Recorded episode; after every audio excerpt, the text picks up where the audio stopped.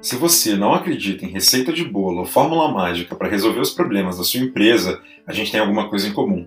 Meu nome é Thiago Gabri e depois de mais de 10 anos trabalhando com marketing e vendas, ficou muito evidente para mim que essa história de copia e cola não funciona.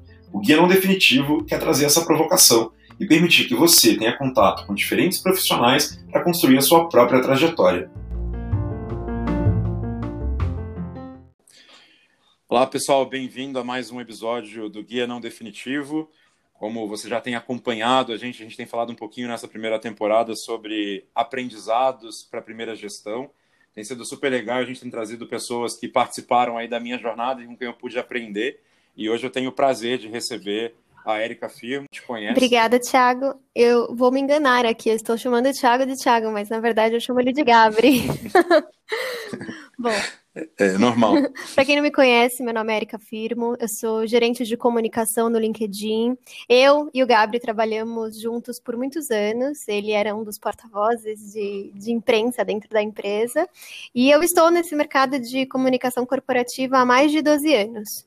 Já atuei em vários segmentos, desde indústria de óleo e gás, indústria de manufatura, hoje em tecnologia, e é sempre uma nova descoberta, né? Seja você num cargo de é, execução ou num cargo de gestão.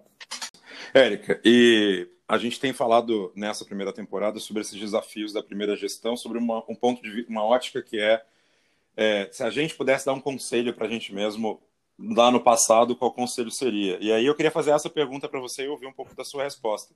Se você pudesse voltar no seu histórico profissional, no momento onde você assumiu seus primeiros desafios de gestão e pudesse se dar um conselho, que conselho seria esse? Olha, eu acho que é muito bom, né? É a gente poder olhar para trás e dar conselho para nós mesmas e esperar que as pessoas apliquem eles na, em suas vidas também, porque eu sou daquelas que sempre busca conselhos para conseguir melhorar, né? E aprender coisas novas. Mas acho que uma das coisas que faltou um pouco, talvez alguém me dizer, né, que a partir do momento que eu ocupei meu primeiro cargo de gestão, era uma equipe pequena que eu gerenciava, mas a responsabilidade, né, era sempre a mesma. Uhum, uhum, uhum. É, entender que a falta de preparação ou aquela falta de habilidade não é a mesmo, não é a mesma coisa que uma falta de capacidade, né? E aí vem muito daquela questão da síndrome da impostura.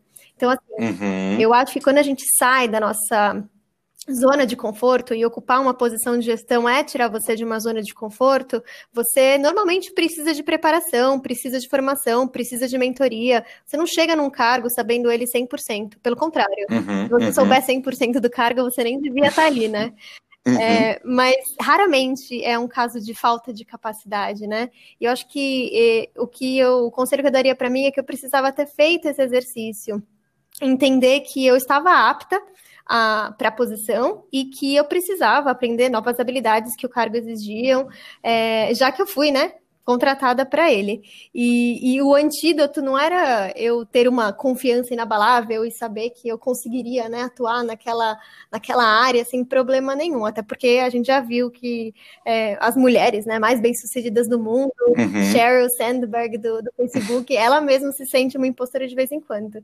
É, o, o, a questão é autoconhecimento mesmo, é sentir que você, é, você está pronta para o cargo e estar aberta a aprender coisas novas com pessoas diferentes e pedindo feedback, sendo honesta com você mesmo. É uma jornada de aprendizado, né? Então, acho que ter essa clareza quando você ocupa um cargo como esse, para você não se fechar e achar que você é, sozinha consegue resolver o mundo.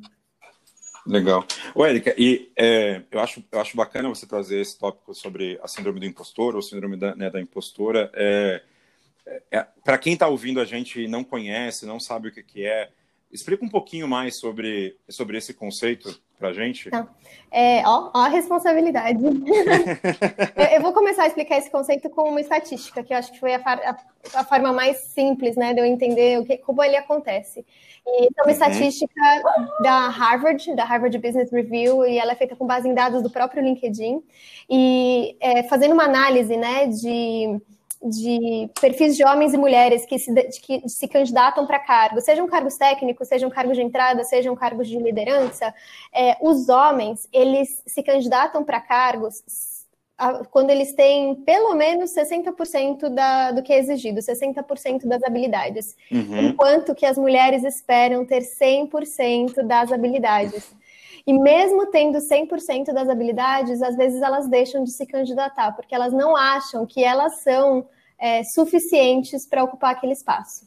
E aí, quando você olha, né, por que isso acontece, é, tem toda uma construção histórica, né, da mulher não se sentir mais preparada para um cargo, porque ela uhum. tem inferior ao homem, ou mesmo porque durante a jornada, né, de carreira de uma mulher, ela se depara com momentos da vida dela em que, por exemplo, agora eu tenho um filho. Então, se eu tenho um filho, então quer dizer que eu não posso ocupar determinada posição porque uhum, eu tenho que me uhum. dividir ou eu tenho, eu preciso de mais flexibilidade para cuidar da minha família, então eu uhum. não, não conseguiria ocupar aquele cargo. Então você acaba sendo é, a sua própria impostora, né? Você não acredita que você pode é, fazer tal atividade ou ocupar uma, uma determinada posição e você acaba se diminuindo por conta disso. Aí vem o nome síndrome da impostora.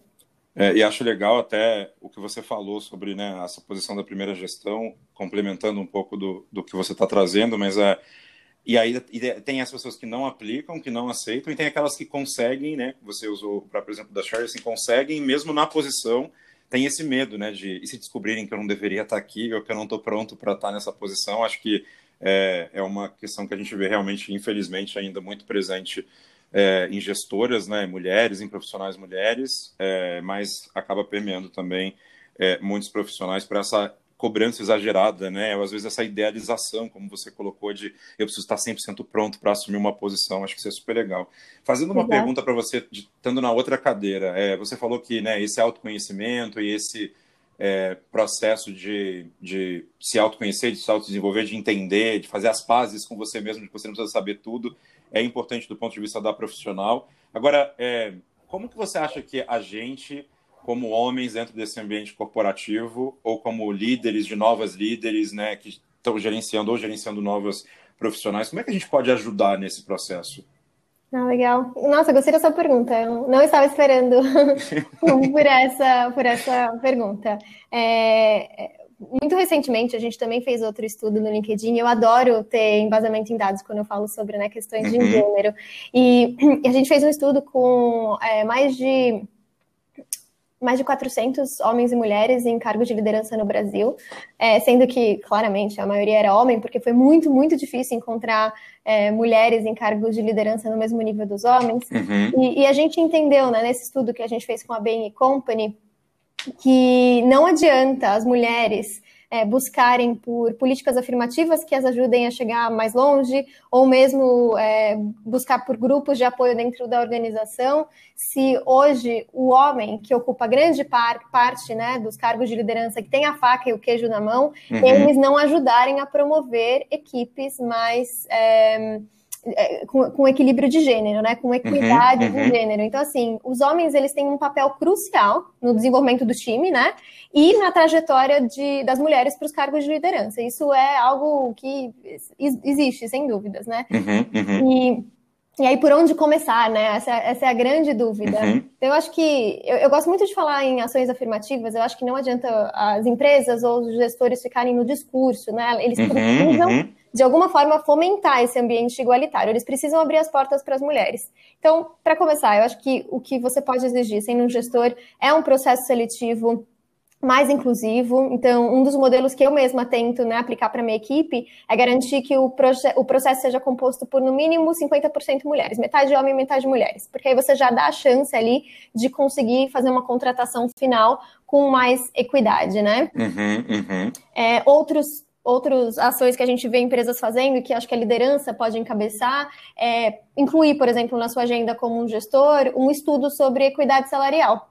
Então, tentar uhum. entender qual é, qual é a diferença de salário e se essa diferença tem a ver com o gênero, e descobrindo isso, realmente aplicar algum tipo de política ou promover mudanças de alguma forma da organização. Às vezes a gente ignora né, esse, esse detalhe, porque são muitas pessoas e porque elas foram promovidas ao longo dos anos. Você às vezes nem tem um mapa total né, de, de bonificação e de, de, é, de salário, mas isso é muito importante. Então, outra, outra, outra sugestão, né?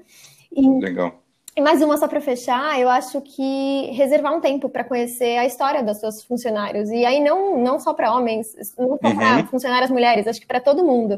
Uhum. Eu acho que um, gestor ele precisa em um momento reconhecer né, o privilégio da posição dele e entender que ele é um agente de mudança. Então, se, se você tem em mente que você quer ajudar as mulheres a conquistar um espaço de trabalho, é, assim como os homens, é, você precisa ter mais empatia, você precisa escutar mais o seu time, e aí, com base nisso, você consegue ter feedbacks mais claros, você consegue ter uma, uma, uma visão mais clara ali do, no processo de promoção, por exemplo. Muito legal. Eu acho esse tópico super relevante, a gente falar sobre diversidade né, de gênero dentro da. para quem está ouvindo a gente, que está numa primeira gestão, ou que está evoluindo na cadeira de gestão, porque é o que você falou, não adianta só o discurso, né? A gente precisa realmente ir para a prática. Não é blá blá blá, não é, né, não é algo tipo que alguém está falando só porque é bonito, porque é legal, é porque realmente essa diversidade agrega também muito valor do ponto de vista da empresa, né? Eu sempre tive sorte ou a felicidade, ou enfim, mas de trabalhar com é, vendedoras excepcionais, gestoras excepcionais dentro da minha carreira. E, inclusive, durante muito tempo, os meus top performers em todas as, né, tanto na RD, depois no LinkedIn, foram mulheres, vendedoras mulheres. Então, assim, eu acho que é, é trazer esse espaço de, de diálogo para que você possa ampliar a diversidade que você tem no time, torna o seu time muito mais forte, muito mais é, enfim, muito mais eficiente no meu ponto de vista também. Então, não é só olhar do ponto de vista só do discurso da diversidade, mas se a pessoa quiser olhar única e exclusivamente do discurso da produtividade, é, já é uma, uma recomendação, acho que extremamente, extremamente válida. Ô, Érica, e aí eu tenho uma última dúvida, pensando numa primeira gestora, já que a gente entrou, acabou entrando nesse tópico, é, que está assumindo uma cadeira de gestão, que está é, entrando talvez um pouco com esse, com esse receio algumas vezes do que você falou da, né, da síndrome do impostor, de será que eu deveria estar aqui? O que, que você daria de sugestão para que essa pessoa possa é, como abrir esse espaço, sabe? Eu tenho muita, eu tenho muita é, dúvida até quando as pessoas me perguntam sobre isso, sobre como que a gente pode abrir esse espaço de diálogo para falar sobre diversidade, é, principalmente às vezes em empresas mais tradicionais, onde esse tema não é tão é, relevante ainda? Como é que eu faço? Estou assumindo um time, também tenho, quero trazer essa pauta. Como que eu posso fazer isso de uma maneira é, bacana para os dois lados? Legal.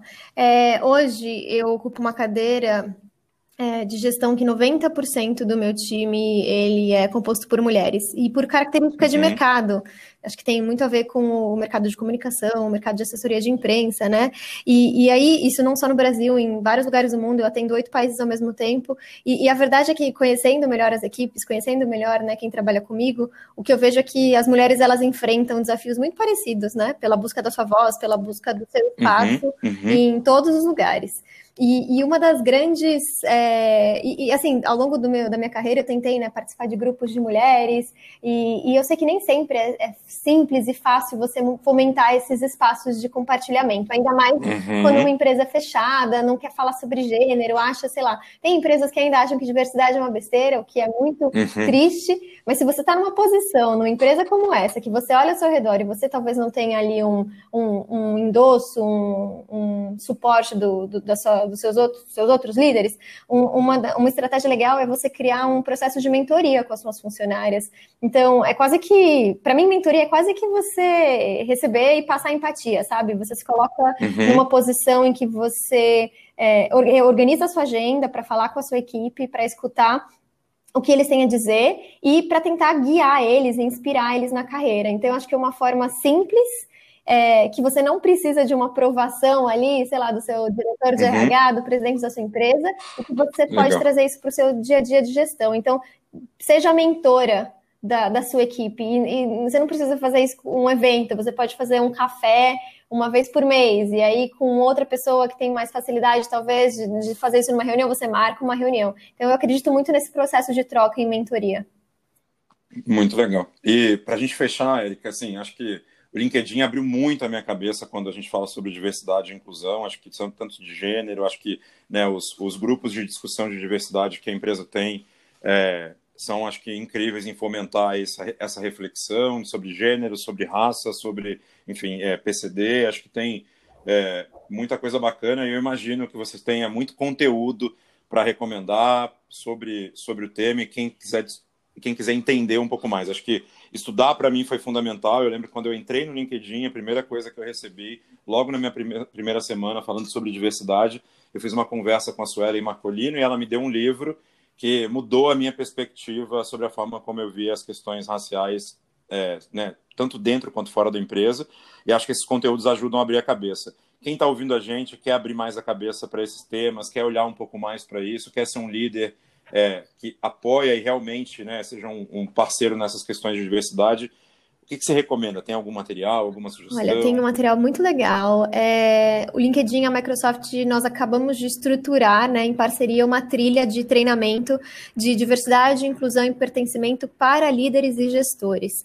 É uma trilha de, se não me engano, são seis cursos, são seis cursos de quatro horas e meia total. É, é, um, é um treinamento focado em liderança, é gratuito, eu vou te mandar o link, Gabriel, para você divulgar. E a ideia é Legal. é realmente que, inclusive, tem referências a, a, a Cher e a vários, várias líderes mulheres ao redor do mundo. Mas a ideia é que, com base nesse treinamento, você fique mais preparado para é, reconhecer né, o seu espaço de privilégio e aplicar realmente mudanças dentro da sua equipe e dentro da sua organização.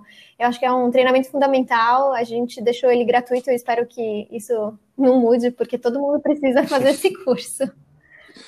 Legal. Não, super legal. É muito bacana ver é, uma empresa como o LinkedIn trazendo, né? Eu sempre falo para todo mundo que eu converso, quando as pessoas me perguntam sobre quais foram os meus aprendizados, como que foi meu processo lá, eu sempre falo que eu entrei no LinkedIn com o objetivo de aprender sobre cultura. Eu acho que o LinkedIn sempre fala muito sobre isso externamente e era uma referência e eu queria saber se era blá blá blá ou se realmente, né, será aquela coisa para vender a empresa ou se realmente vai para a prática e acho que a surpresa foi extremamente positiva é, de realmente ver uma empresa que não só fala sobre isso, mas que coloca na prática, e é muito legal ver que vocês estão disponibilizando essas discussões e esse, é, esse conhecimento para o mercado.